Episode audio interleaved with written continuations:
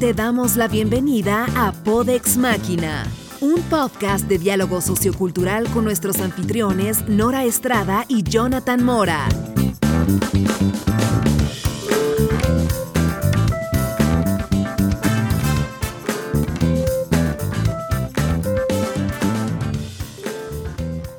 Muy bien. Ok, aquí estamos grabando. Muy bien. Súper bien. Pues, Este, adelante. Yo quería preguntarte si finalmente dormiste anoche porque andabas con un bajón emocional y quería preguntarte si finalmente lo superaste o si todavía traes bajón, si todavía andas depre.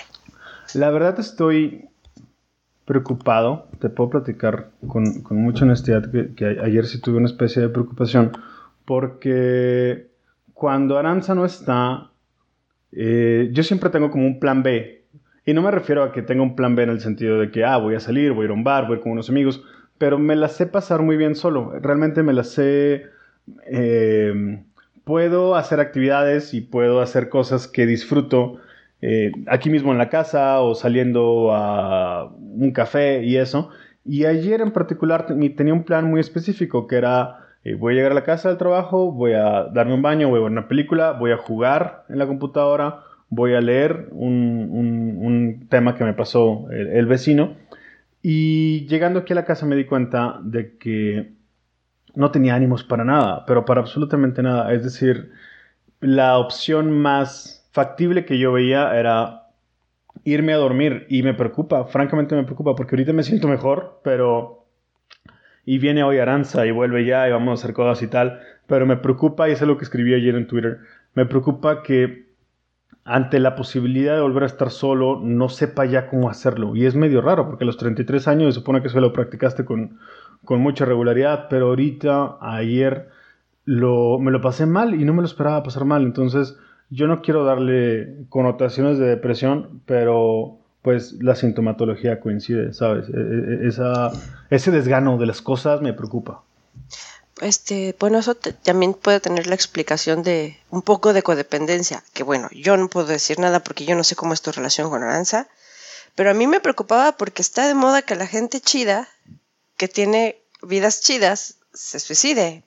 Por eso te preguntaba si ya estabas bien, si no, para pasarte uno de los teléfonos que ahorita están en CNN, en NBC, en el Twitter, de autoayuda y de rescate para que llames, querido. Oye, está buenísimo y a la vez no sé qué tanto, pero está bien interesante el tema de los teléfonos. Es decir, ya ves, murió ayer. Eh, ayer para mí, no sé si ayer también para ti, que estás allá, pero fallece ayer Anthony Bourdain. eh, y muy parecido a hace algunos años cuando fallece Robin Williams y a todo el mundo nos toma por sorpresa, porque pues finalmente es gente que conocemos feliz, los ves en la tele siempre felices, siempre contentos. Eh, y de repente, al día siguiente, decían matarse. Y, una de las reacciones, múltiples reacciones que hubieron el día de ayer, pero una de las reacciones comunes en ese tipo de situaciones es la que dices, el tema de los teléfonos. Y me llama a mí la atención porque nunca he, afortunadamente nunca he requerido eh, hacer una llamada de este tipo, pero si la hiciera, no me imagino con qué tipo de conversación me voy a enfrentar. Es decir, de manera realista, ¿qué puede hacer por mí una persona que está del otro lado de la línea para convencerme de que vivir sigue valiendo la pena? ¿Sabes?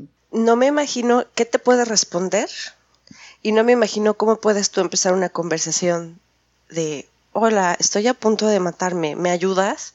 ¿Qué dices? ¿Cómo pides ayuda? O sea, sabes que te duele todo, pero no sabes exactamente dónde. Y yo creo No que sé. además parte de la desesperanza, es decir, parte de la desesperanza de considerar el suicidio como una opción, es el que ya agotaste todas tus opciones, ya le diste vueltas al tema más de 10 veces y decidiste que esa era la opción. Y después levantar un teléfono no me suena que sea como un, un cambio. Es decir, yo espero, honestamente espero que funcionen y espero que haya gente a la que le haya servido, pero Es- no, no me lo imagino. Es que te estás tú, eh, estás tú eh, viendo el, este caso de suicidio de Anthony Bour- Bourdain. Bourdain. Yo diría que es Tú pronuncias francés mejor. es- No tienes, no tendrías, no tendrías excusa como para no pronunciarlo correctamente. Yo tuve que Ah, como. Pero he estado todo el día chutándomelo en CNN y es Anthony Bourdain. O sea, entonces Ajá. yo creo que si digo Anto, Anto- Aparte es Anthony, no Antoine. Ajá, ahí ese, ese es un hecho, es un Anthony. Pero el, el apellido, no, que no lo quiero decir todavía. Yo pensé que era Bourdain o algo así. Y yo decía Bourdain me senté como un animal. Entonces lo revisé en Google para ver cómo se pronunciaba. Y efectivamente es Bourdain. Y yo, oh, pues bueno, entonces lo estaba pronunciando perfectamente. Porque en las noticias francesas es Bourdain. Pero en CNN Ah, bueno. es Bourdain. Bueno, ya depende de qué tan mamador te quieres escuchar. Si quieres Exacto. decir, ajá, Bourdain. no, no, no quiero sacar mi 110% de francés aquí. Ajá, no. eh, Entonces, no. bueno, eh, este, este sujeto eh, es un tipo que vive la vida al máximo y que tiene, bueno, hay una, hay dos, hay dos partes aquí. ¿Qué recursos tienes para sobrevivir a una depresión, para salir adelante de una depresión? Una persona que sabe que tiene tendencia depresiva va desarrollando sus propias estrategias. Si tú conoces a una persona que sufre depresión, sabes que van desarrollando sus métodos para salir, para autosacarse de la depresión. Y quizás parte de ese eh, proceso, de esas herramientas, eran su trabajo, que se me hacía el trabajo como que, pues para muchos es el idílico, ¿no? El trabajo más chido del mundo, que puede ser más feliz que estar tragando y viajando. Bueno, Claro. cogiendo además, ¿verdad? Yo creo que eso era lo que le faltaba. Y probablemente sí sucedía, pero no lo ponen en televisión, porque finalmente no estamos listos para un, un programa de, de viajar, comer y coger. Pero no, pero yo lo voy a viajar y- hacer. Yo lo voy a hacer. Yo creo que los tiempos han cambiado. Yo creo que ya es cuestión de que alguien se anime y ya no es tan mal visto. Pero en el caso de, de Bourdain, te voy a decir qué es lo que siento. Mira, la gente, algo que me preocupa de cuando este tipo de cuestiones pasan, es que el pensamiento inmediato, me acuerdo de aquella vez cuando se suicidó Robin Williams, es, si una persona tan feliz como él se suicida, ¿qué me, qué me depara a mí que no soy ni siquiera la mitad de feliz de lo que aparentemente es él? Y en el caso de Bourdain, yo creo que aplica la misma lógica. La apariencia de felicidad es parte del personaje. Finalmente, Bourdain pasó de ser un cocinero, porque así se, se definía él, no como un chef, sino un cocinero, a, a ser un presentador de televisión exitosísimo con programas padrísimos, pero que requieren pues presentar una, una personalidad, Una imagen. una imagen. eh, Eso es lo que te quería comentar. Ajá. Eso es exactamente lo que te quería comentar. Una vez que estableciste tu imagen de felicidad y de persona exitosa, aunque tengas mucha lana y aunque tu vida sea muy feliz, eso te limita el acceso a pedir ayuda. ¿O no? Por supuesto, imagínate que tú eres un presentador de televisión que va a ser, que va, su vida va de hacer feliz a la gente y de repente llegas con un terapeuta y le platicas que estás eh, en medio de una depresión y ni siquiera tienes la confianza de tener la certeza de que esa información no va a salir de consulta. ¿Qué te parecería o qué pasaría con un Robin Williams si la élite de directores de Hollywood se dan cuenta de que en realidad es una persona que está en depresión? Es decir, ¿qué pasa? ¿Pierdes tu trabajo? ¿Pierdes oportunidades de seguir adelante? Y ese tipo de cuestiones, aunque parezcan bobas, yo creo que son cosas que definitivamente se deben de poner en la mente eh, estos personajes. Es decir, soy feliz y mi vida va a ser feliz, y, pero en realidad no, y, y en silencio yo estoy sufriendo y estoy pasándolo mal, y yo tengo 61 años, que el caso de Bourdain, y a lo mejor ya no me gusta la vida desde hace 6 o 7, pero tengo un programa que va a demostrar que el mundo es un lugar bonito, y en realidad a lo mejor no me lo creo. Entonces, es Imagínate que, imagínate que tú, que Bourdain va con su mejor amigo y le dice, güey, soy un, mi vida es miserable, me siento miserable. O sea, tu mejor Ajá. amigo le vas a decir primero, güey, no mames, Ajá, por como supuesto, miserable. Y, y- y una respuesta muy común que de este tipo de conversaciones es, ¿qué derecho tienes tú de ser triste cuando lo tienes todo? Y, y mírame a mí, que, que yo tengo un trabajo de, de 8 de la mañana, ahí salgo a las 6 de la tarde y, y nunca viajo y no hago nada interesante, y tú que lo tienes todo, ¿cómo puedes estar triste? Al contrario, o sea, eres feliz por definición. Y eso debe de ser todavía más doloroso que el solo hecho de ser triste Exacto. como tal. Ahora, esta es la respuesta a todos esos tweets que preguntan si Bourdain tenía una vida exitosa, viajaba, comía, disfrutaba del mundo, de, la, de las personas y de las culturas. ¿Qué me espera a mí que soy un simple mortal? Por supuesto. y- y- Pues, güey, tú no tienes pedos psiquiátricos. Estás hablando de dos cosas totalmente diferentes. Para una persona con pedos psiquiátricos, o sea, puedes estar teniendo orgías diarias con 10 personas y puedes tener acceso a los mejores viajes, a los mejores alimentos, a si tienes pedos psiquiátricos, no, eso vale madre. Si en cambio eres una persona con una salud mental regular, una normal, buena, no importa si te desayunas un huevito con catsup. Eso te hace feliz y eso te hace pleno. O sea, eso es. Aquí un paréntesis: el, huevito con catsup es un desayuno perfectamente aceptable, no tiene absolutamente nada de triste. Y... Perdóname, pero era mi desayuno favorito hasta los 18 años. Perfecto, entonces no lo, pongas, no lo pongas en un contexto en el cual se pueda pensar que una persona depresiva desayuna huevito con catsup, porque en realidad eh, huevo con catsup un sábado por la mañana eh, es felicidad. Es, fantástico. esas cosas que haces en la intimidad de tu casa, diciendo, mm, esto es la vida bien llevada. Es decir, no estoy desayunando nada que cueste 200 pesos. Es cierto, probablemente no los voy a gastar jamás en, desayunar, pero eh, esto me hace feliz. Esto, esto me pone contento. Mucho Exacto, esto me produce placer y me hace encabronadamente feliz. Yo estoy seguro de que Aranza cuando escuche esto va a estar muy de acuerdo con nosotros porque habrías de ver la velocidad con que la catsup se tiene que comprar en esta casa. Yo, yo uso una gota de catsup cuando hago algo de comer. Aranza, yo creo que su meter de felicidad y de sabor en la comida va de cuánta catsup le pones. Es decir, esto es rico en función de cuánta catsup lleve. Entonces, eh, sí, Aranza yo creo que va, va a coincidir perfectamente con esto. Volviendo a lo, de, a lo de suicidarse, o no a lo de suicidarse, sino la percepción que tenemos de la persona que se acaba de matar. La que yo estaba leyendo, por ejemplo, en, Reddit hace dos años, si no mal recuerdo, o si, no mal recuerdo el post, Anthony Bourdain tuvo una de estas sesiones que le llaman I am Anthony Bourdain and I am a chef. Y le preguntan un montón de cosas relacionadas, porque el, tipo era una figura, realmente lo era. Y, y te das cuenta de que el sujeto no dejaba entrever la posibilidad de un suicidio, sin embargo él reconocía que era difícil o hace un esfuerzo por llegar a una edad en la cual pudiera ver a su hija eh, mayor. Y, él dice, bueno, en el 2008 si tú me ofrecías un trago de alcohol, eh, yo me lo tomaba sin, pensar dónde estuviera o con quién estuviera, porque me encantaba el alcohol, me encantaba beber. Y, la realidad es que pues ya no me va a salir un bar hoy. Y probablemente si me ofrezcas un trago, pues amablemente lo rechace, porque ahora soy un papá, dice Bourdain, o decía hace, hace un año. Eh, tengo 60 años y, pues estoy luchando todos los días por llegar a una etapa en la cual eh, pueda llegar a la adolescencia de mi hija, en la cual pues, avergüence a su hija con las cosas que hace y pues resulta que no, que, que Burdain muere.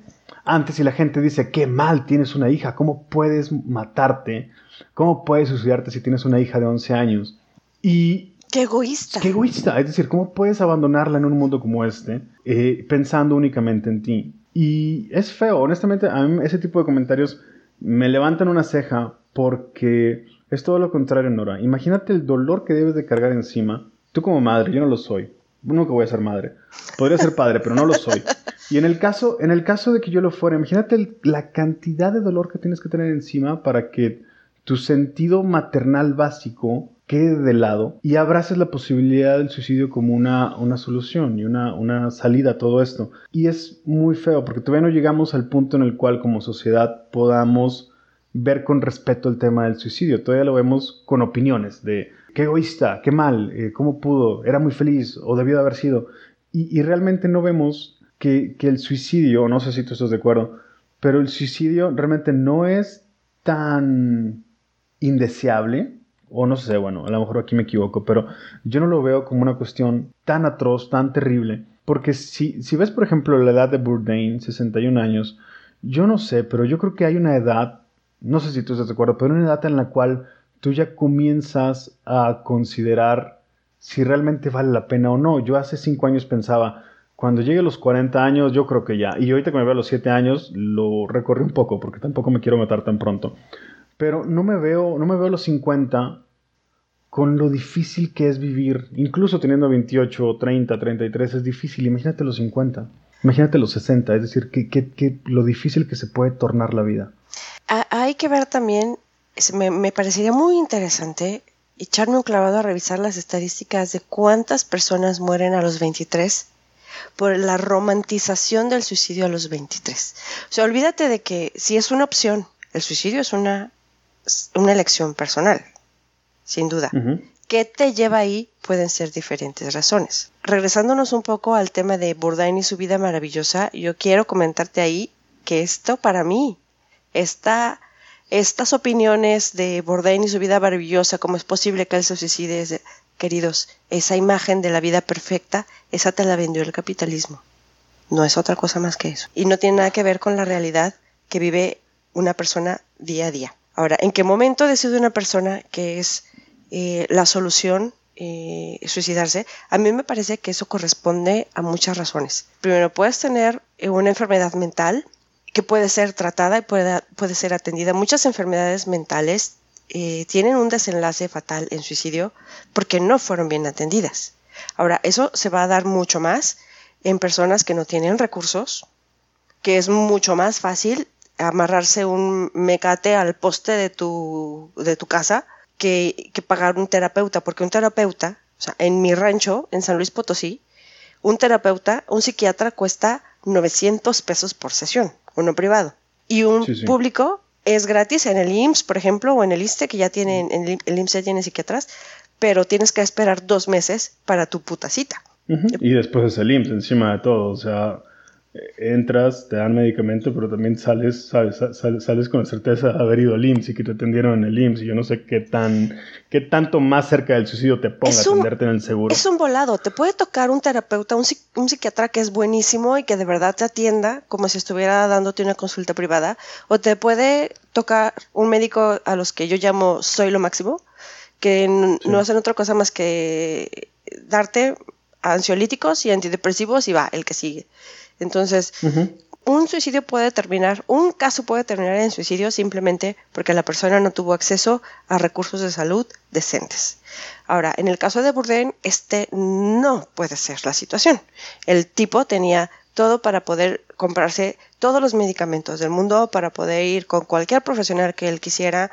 Ese no puede ser el caso. Hay otra situación que te puede llevar al suicidio y que es simplemente que determinaste, como tú dijiste, que tu vida ya llegó a su punto máximo y lo ves, hace como un mes vino a, un hospital en Suiza, creo que en Lausanne, un científico australiano que ya estaba harto de vivir, pero ah, el güey ya tenía 104 años. Ah, sí, sí, sí lo vi, impresionante. ¿eh? Digo, ya, o sea, ya me cansé, ya hice todo, ya no tengo energía, ya déjenme en paz. Y su familia se lo trajo a Suiza para que le practicaran la eutanasia. Ahora, el problema de la normalización de la muerte autodecidida es que primero no estamos preparados como sociedad porque somos una sociedad hiperreligiosa. La vida es un regalo divino y nadie más que Dios tiene derecho de quitártela. Y, quitar ese tabú del subconsciente colectivo está bien, cabrón. Pero la verdad es que es una opción. Oye, yo estaba, yo estaba pensando ahorita lo que dijiste del, de, este científico. Eh, vi un par de videos y vaya contraste. Es decir, es, yo diría que incluso bello, es un espectáculo muy bonito y está muy mal que lo como espectáculo, pero ah, esos videos son de dominio público, no son cuestiones que se hayan grabado eh, fuera del permiso de, quien está en la toma. Y el tipo eh, abraza la muerte con una felicidad que da gusto, es decir, da gusto saber que una persona va a terminar la vida en sus propios términos y condiciones. Y va a decir, a los 104 años, porque ya no me gusta la vida, y a través de un método que no me va a provocar ningún dolor, y abrazado con tu familia y rodeado de la gente que quieres. Y, si no me recuerdo, estamos hablando de la persona que estaba cantando el himno a la alegría un día antes de morir. Estamos hablando de Sí, el tipo estaba feliz de que ya se iba a morir, así, a la chingada con todos, ya me voy, se queda. Es decir, qué manera tan bonita eh, y qué contraste de decir, es hoy, me siento contento y lo voy a hacer eh, a mi modo, con mi familia y todo eso. Ah, en contraste con, bueno, tú, no sabes, eh, no porque no te lo platicaba antes, pero yo con, hay un, hay un Reddit, hay un subreddit que se llama Watch People Die, donde la gente cuelga videos de gente muriendo. Eh, francamente, es de mis subreddits favoritos, pero no porque me gusta que la gente muera. Pero yo creo que a través de ver cómo la gente muere, a través de accidentes, a través de asesinatos, te vuelves un poco más consciente de lo frágil que es la vida. Pero bueno, tema para después. El tema es, yo, a mí me, llama mucho la atención la cantidad de gente que se cuelga. En Saltillo van como, ¿qué te gusta? 120 días del año y se ha muerto, se ha suicidado como 100 personas. Eh, y de esas 100 personas yo creo que 95 han sido a través de colgarse. Y ves, porque lo he visto, videos de gente que se cuelga. Y, te lo digo abiertamente, si algún día, Nora, tú decides este, acabar esto, aprovecha que estás cerca de Suiza, sería una tontería que te, que te cuelgues porque vaya proceso traumático, doloroso y agonizante, o agónico, perdón, que es el, colgarte. Es decir, la gente piensa que te cuelgas y se acabó. Y la, verdad es que tú ves a la gente contorsionando, moviéndose y sufriendo por cinco minutos antes de morir. Y ahí es cuando te das cuenta, ¿por qué llevamos como sociedad, por qué orillamos a la gente a colgarse con un mecate, como tú dices, cuando podríamos darles a la gente la opción de terminar esto, todo esto con dignidad y en el momento en el que tú quieras, no con, encima de todo te suicidas y la gente que se queda aquí hablando de si lo que hiciste fue lo correcto, fue lo incorrecto, que si Dios es quien quita la vida y, que si eres egoísta o no, o cobarde o no, todo ese tipo de comentarios que uh, al menos muerto no los vas a escuchar, pero antes de matarte puedes imaginarte que todo el mundo va a hablar de eso y es muy, muy feo. Eh, el que encima de todo tengas que cargar con esa conciencia o ese cargo de conciencia de saber que no te puedes matar porque la gente se lo va a pasar mal. Es decir, no te puedes matar hoy porque pues porque mi madre vive y porque mi hermano está vivo y qué van a, cómo van a sufrir. Y, es un tema muy, muy triste porque hay gente que realmente ya no se lo está pasando bien y aquí los tenemos. Yo creo que esa es una cosa que detiene muchos, a muchos suicidas, que te detiene en muchas etapas de, de la planeación del suicidio. El pensar, voy a marcar a mis hijos, eh, mi madre se va a morir después de mí porque no va a poder con la pena. Y eso te detiene, pero hay, un momento en el que quizás eh, el peso de tu propio estrés emocional es tal que pues ya te vale madres, ¿no? Ahora yo quiero hacer un, anuncio parroquial. A todos los suicidas que nos escuchan y que están pensando quitarse la vida, gente, háganlo bonito. De veras, qué desagradable tener que levantar un cuerpo ahogado en vómito verde. Sí, sí. Por un momento pensé que ibas a decir, te voy a hacer un paréntesis rápido, pensé que ibas a decir, gente suicida que está escuchando esto, no lo hagan. Ah, Llamen a la línea de ayuda. Dale para pura verga. No, no, no. Ay, perdón. Ay, editas eso, porfa. bueno, ya. Fin del paréntesis. Entonces hablabas de hacerlo bonito. ¿Te refieres a? Háganlo bonito, porque, digo, o sea, ustedes decidieron morirse porque, o, van a decidir, están decidiendo que van a matarse porque es su decisión. Uno porque tiene que estar levantando pedazos de cuerpo, a ver. ¿Qué necesidad de aventarse a las líneas del metro? Vaya, vaya gente. Y te voy a decir una cosa. Gente que se tira al metro y que le arruina el día a 200 personas que iban en él y 200 personas que se querían subir. Gente que se tira al paso del tren y que el, operador del tren tiene que bajarse a llenar un reporte. Y, gente que se tira al paso de un tráiler y, el, pobre señor trailero pues va cumpliendo con un trabajo y después, un minuto después, tiene que estar preocupándose por limpiar las llantas de un vehículo. Todo eso es tan, tan carente de empatía. Es decir, yo sé que es para, para donde vas, pero, y otra vez quiero cerrar el paréntesis, pero si te vas a matar, y le vas a arruinar el día a dos o tres personas que son tu familia, ¿por qué arruinarle el día a 50 personas más, a 200 personas más? Es que, es que no les arruinas el día, Jonathan. Mucha gente va a comentar a esto y va a decir, qué egoístas, es que no están pensando en todo lo que sufría el suicida, es que no están pensando en las razones del suicida. Claro que sí, o sea, y lo comprendemos y crean, nosotros tenemos muchos amigos suicidas que ya murieron. O tuvimos. tuvimos, o sea, porque fueron, no sobrevivieron a sus intentos de suicidio. Y eso te marca, te marca. Ya decidiste matarte y ya decidiste cargarte contigo a la chingada a tu hijo, a tu esposa, a tu madre, porque los vas a marcar toda la vida. Está bien, ya lo pensaste eh, y, y, tú pensaste que valía la pena, pero la persona que tiene que limpiar tu pedazo de cerebro del neumático de su tráiler también va a quedar marcada para toda su vida. Y jamás en su vida se va a quitar esa imagen de su cabeza y va a ser su pesadilla y va a ser su depresión y va a ser quizás su propio desenlace. Entonces, por favor, mátense bonito, dejen un cadáver bonito así de a, de Marilyn Monroe. Sí, algo presentable, algo que puedas meter eh, en un ataúd y despedirte con, la puerta abierta, ¿cómo le llaman? Con la tapa abierta. Eh, con la tapa abierta, que tu familia te pueda llorar. Sí, eh, ¿sabes? Hay métodos, pregunten, hay métodos. ¿Te acuerdas de, ¿te acuerdas de Javier? Javier eh, Aquiles. ¿Te acuerdas de Aquiles?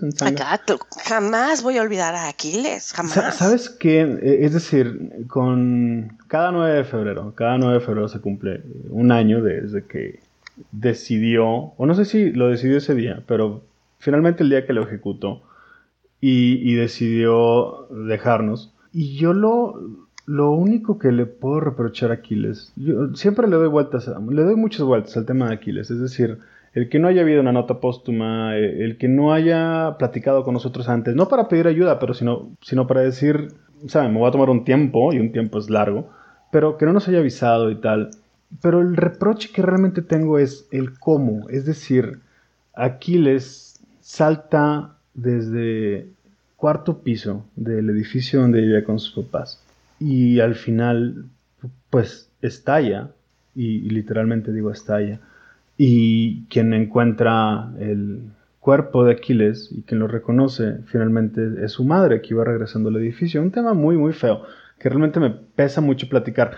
Y yo yo, tenía una apreciación, una, perdón, un aprecio y un cariño por Aquiles enorme que, que contrasta mucho con la decisión, el cómo decidió hacerlo. Es decir, yo le considero una persona muy inteligente, brillante, sagaz, mentalmente muy ágil.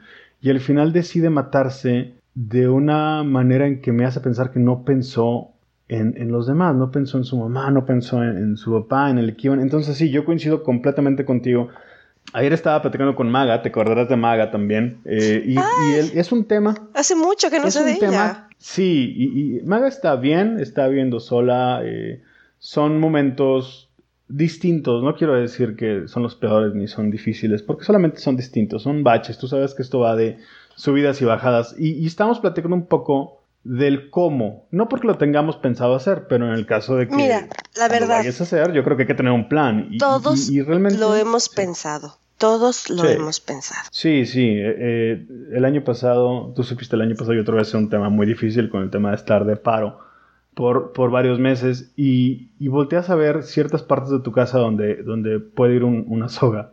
Y después piensas de que no. Es decir, una de las razones por las cuales yo me lo pienso con, con mucha regularidad. Es que yo sí estoy esperando, no hoy, pero que en 20 años, 25 años, cuando sea una decisión ya tomada, de manera sensata y de manera madura, que haya un método aquí en México, un método con el cual pueda sentirme cómodo de hacerlo sin el temor detrás de la cabeza de que va a durar un montón el proceso, de que va a doler o de que voy a quedar vivo, pero parapléjico, todo ese tipo de cuestiones que a mí me aterran y, que, como tú dices, son parte de las razones por las cuales muchos no lo hacemos, eh, muchos no lo hacen, es, es, es un tema realmente por sí mismo dentro de todo lo que embarca, todo lo que eh, cubre el suicidio, el cómo es un, es un gran, gran tema, es, realmente para, para meterte. Eh, el método que utilizó Borden me, hace ver que estaba el tipo como desesperado, como que ya, o sea. Ah, no supe, no supe.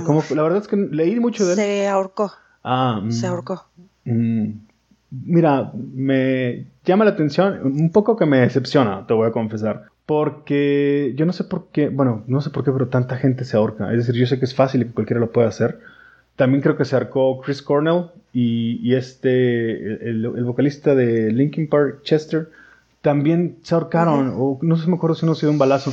Pero a mí me llama mucho la atención que la gente se cuelgue porque deja, vaya que dejas un cadáver muy feo, todo azul, morado, con la lengua de fuera, con el cuello elongado. No, no, no me suena. Eh, para mí no sería un método. Este, factible. ¿Te, tocó ver al año pasado 13 Reasons? Espérate, espérate, estoy leyendo, estoy que se ahorcó con el cinturón, con su fancy cinturón de su fancy bata de baño en el hotel de París. Ah, bueno, no, entonces olvídalo. Lo que acabo de decir de que no es un modo bonito.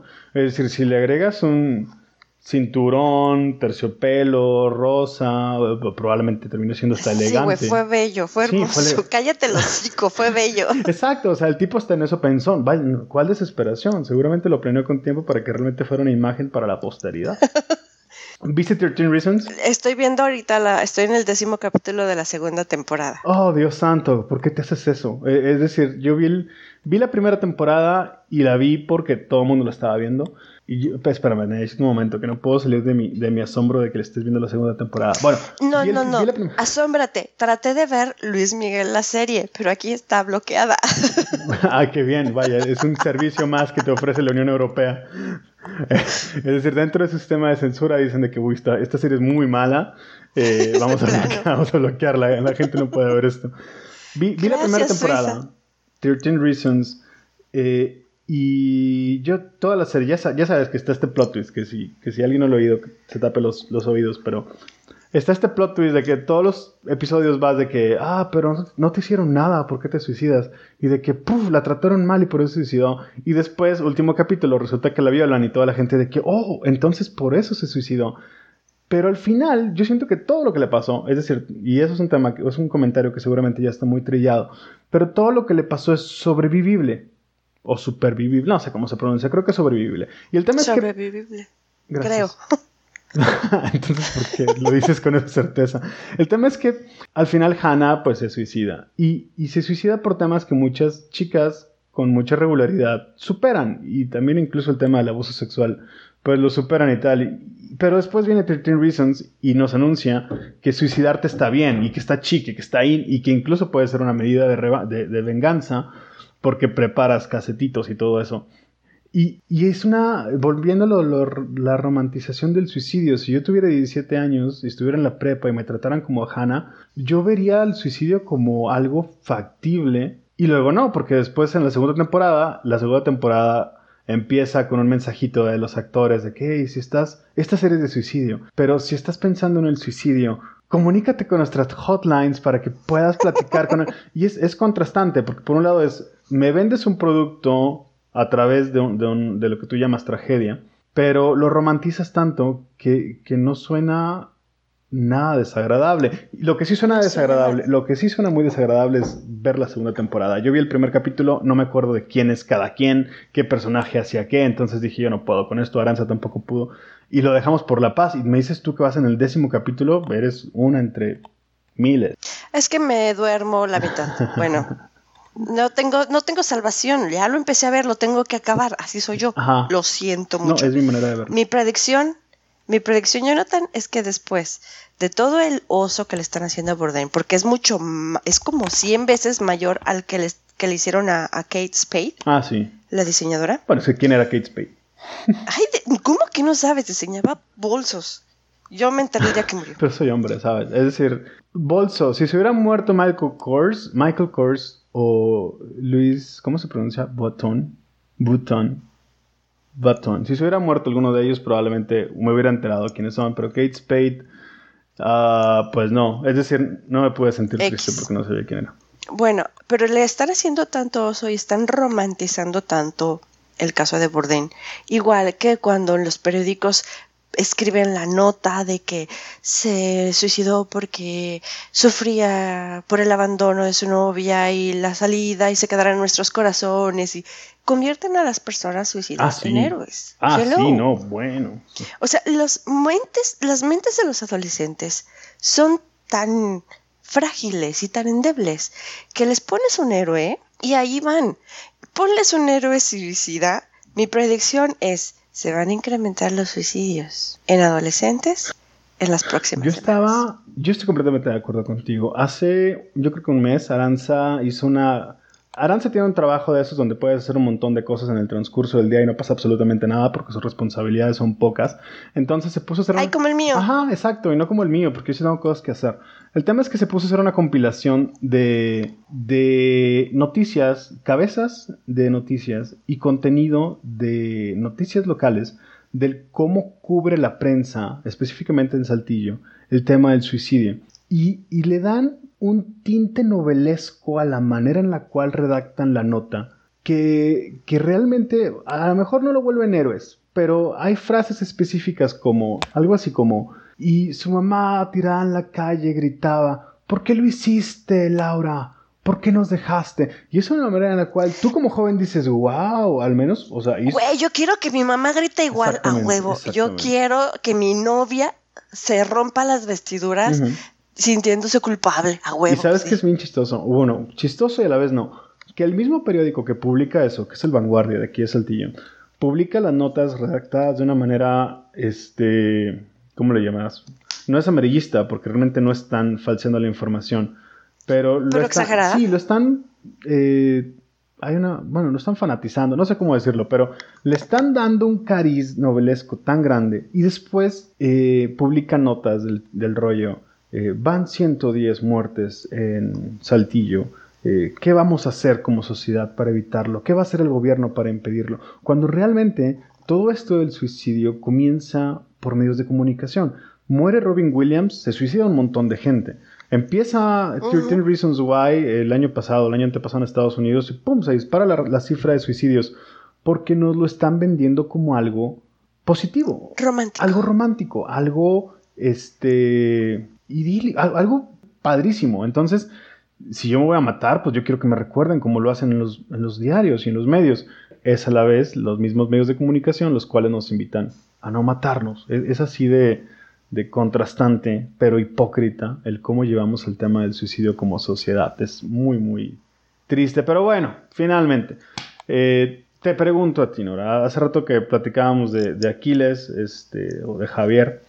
Eh, me vas a preguntar cómo me voy a suicidar yo.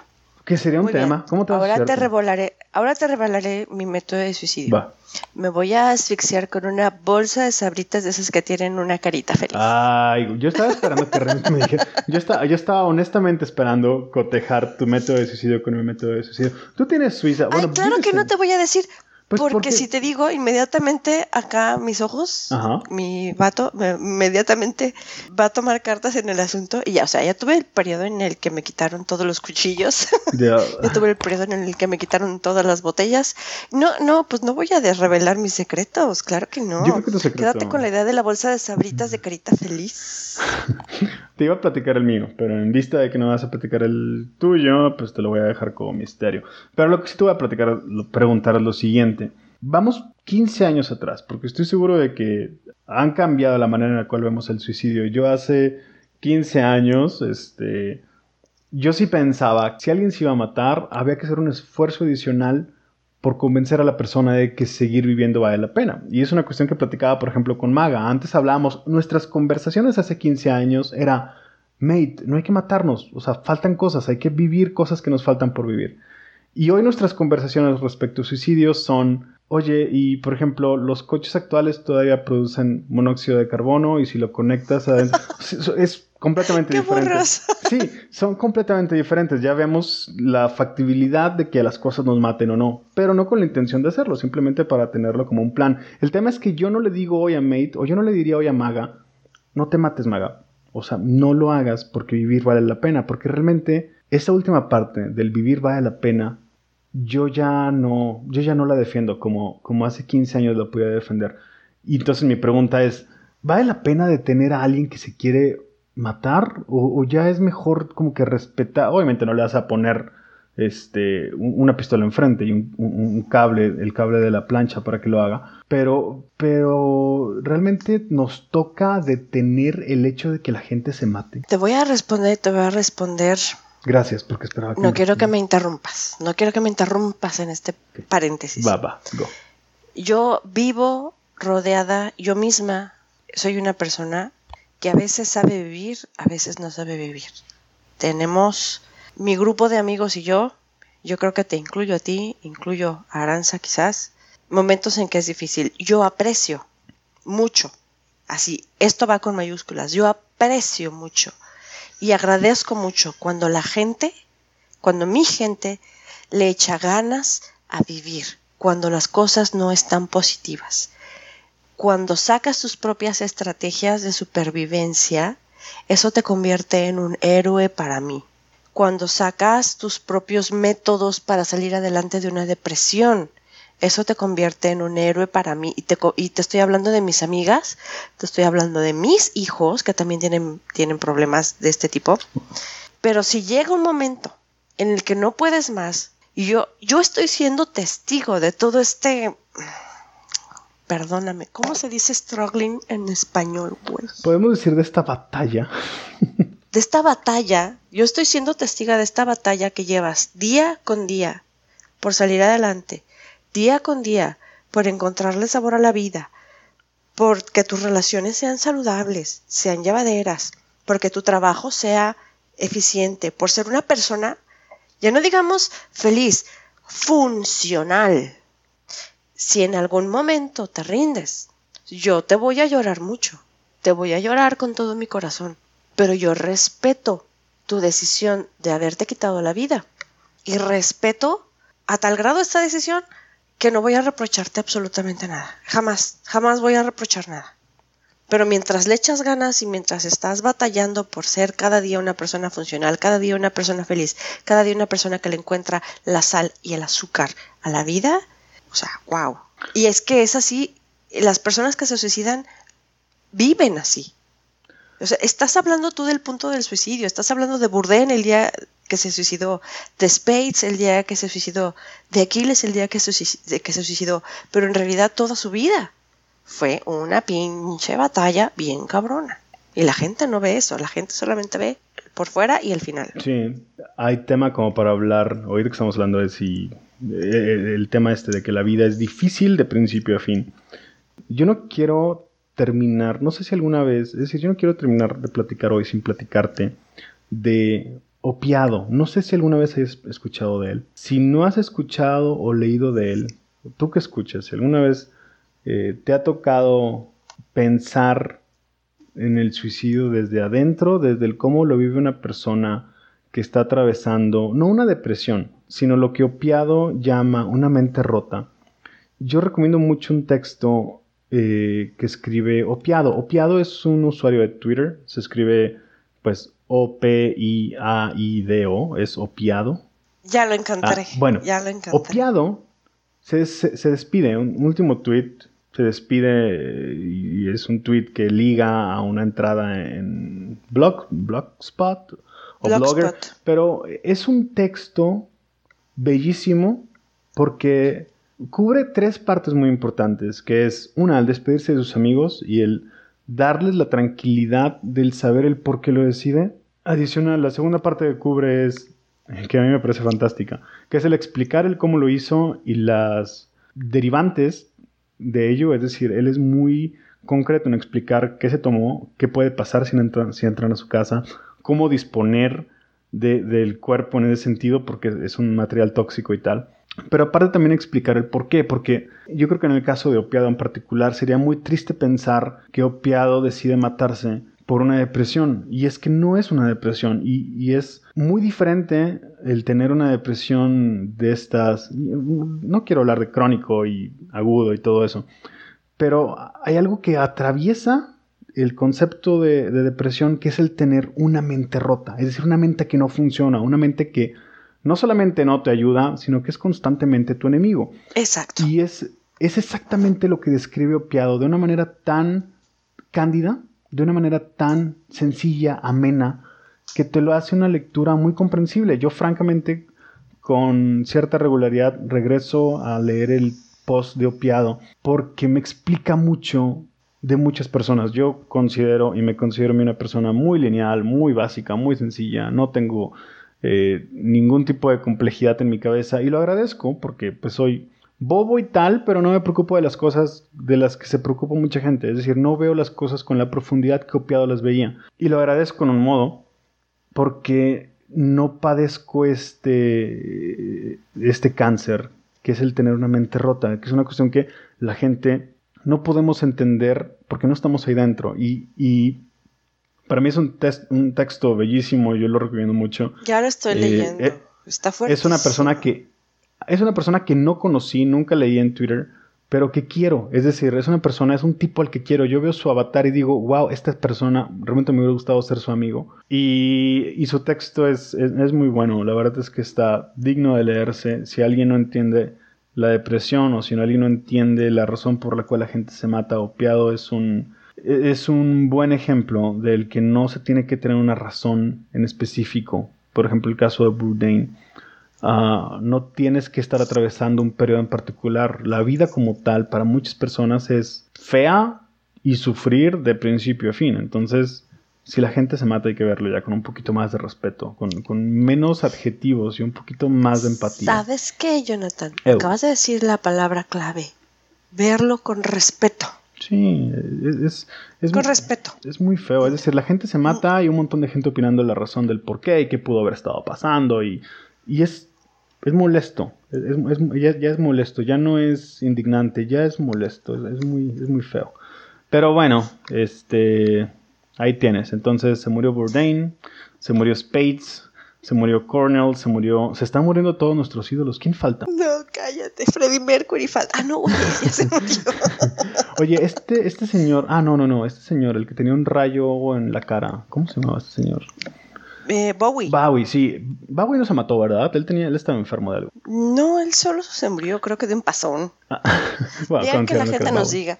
Sí. Oye, Eh, antes, antes de cortar, yo quiero comentarte algo que me da un chingo de risa, güey. Pero chingos de risa y me parece súper divertido. eh, no tiene la nada que ver con el suicidio, supongo. No, sí, claro que sí. ah, ¿no? y Que te da risa. A ver, a ver, ¿qué es? Tiene un chingo que ver. La gente que pone en Twitter y en Facebook, o sea, gente normal, gente Promedio. En tu vida conociste a Bourdain, ni jamás vas a estar en uno de los lugares en los que estuvo él.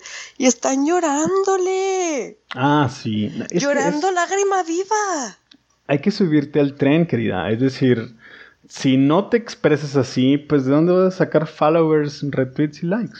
No mames, llorando por alguien a quien no conociste. Y, es que además, o sea, imagínate, tú eres un usuario de Twitter convencional, no conoces quién es Anthony Bourdain, pues ¿cómo vas a estar dentro de la conversación? Inmediatamente tienes como 15 minutos para leer Wikipedia y para entristecerte y para escribir algo significativo para el resto de la gente. Ese es Twitter, ese es, un- es una...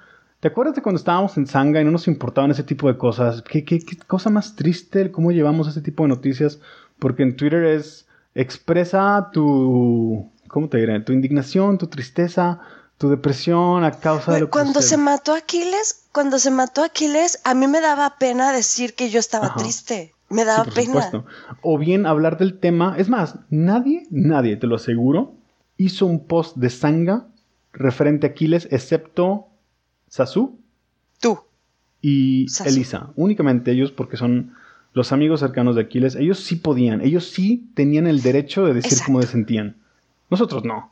Nosotros no. Es decir, Exacto. podíamos estar. Nosotros no teníamos Claro, derecho. Y ahorita es. Y ahorita veo gente en Twitter, o sea, gente de gente de, de Guadalajara, güey, no mames, llorando por por de, no mames, esto está del ridículo. Sí, va- qué, qué triste cómo avanzó Internet en muchas cosas, en todas las cosas, pero en qué seres tan deplorables nos convirtió en ese sentido. El tener que estar a la moda y tener una opinión y tener que estar tristes o tener que estar felices porque se casó el príncipe... ¿Qué príncipe? No me acuerdo cuál fue el que faltaba por casarse, el, el pelirrojo. Harry, Ajá. Harry, güey, fue un, todo un fenómeno. Exacto, y, y- y es como, si no tienes una opinión de eso, pues es como si no existieras en redes sociales. Es la peor época en ese sentido, es la peor época. Son, ¿sabes qué? Así se puede llamar este post, lágrimas a la moda. Tienes, tienes 15 minutos para formarte una opinión, o bien, y yo creo que es lo que más sucede, copiarle a alguien más. ¿Cómo se Es decir, ¿qué opina Chu, ¿cómo se llama? Chumi, Chumel. ¿Qué, ¿Qué opina Chumel de esto?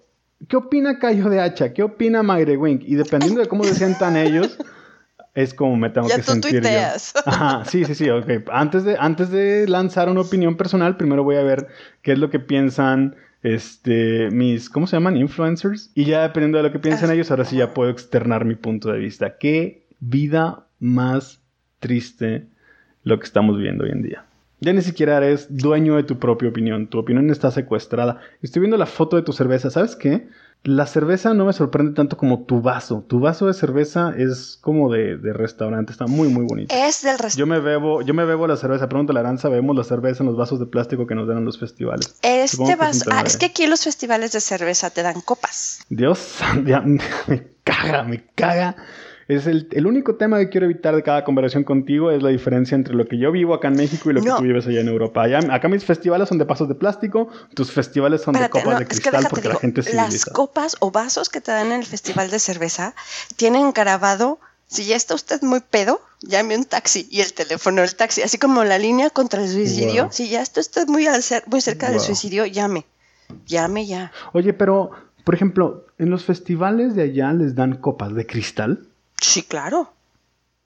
pero ya a pesar de que son zonas en las que ya viven musulmanes, eso no, no los no hay Ah, problema. No, es que Suiza es otra onda. Suiza es así como que. No, ah, también en Francia te dan copas de cristal. Es que aquí los musulmanes son, son muy civilizados. Entonces no son musulmanes. Bueno, lo que pasa es que son musulmanes que han vivido aquí mucho tiempo, por ejemplo. Bueno, ¿quieres que platiquemos de esto la próxima vez? Te Dios, puedo hablar sí. de mis experiencias con musulmanes Sí, ¿y en Francia, en Suiza y en Alemania. Son tres tipos de experiencia perfecto. totalmente diferentes y podemos hacer esto como introducción. Me parece fantástico. A lo mejor no le quiero dedicar podcast. media hora de mi tiempo a hablar de musulmanes porque mi bilis y mi hígado.